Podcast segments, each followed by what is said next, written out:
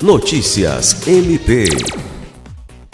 O Ministério Público do Estado do Acre, MPAC, lançou nesta terça-feira 17 a ação Maio Amarelo, com uma palestra educativa sobre direção segura, ministrada pelo sociólogo Renato Lopes, que falou sobre a conscientização da preservação da vida no trânsito e sobre a importância do respeito à legislação. O conteúdo está disponível no canal do MPAC no YouTube. O evento foi realizado em parceria com o Departamento Estadual de Trânsito, DETRAN.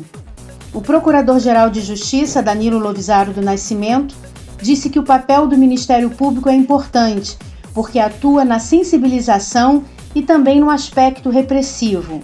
É necessário que todos tenham consciência e compromisso para uma melhoria no trânsito com atitudes que evitem acidentes.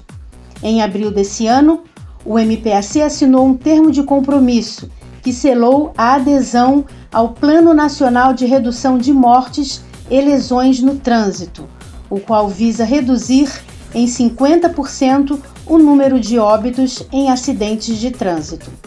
Lucimar Gomes, para a Agência de Notícias do Ministério Público do Estado do Acre.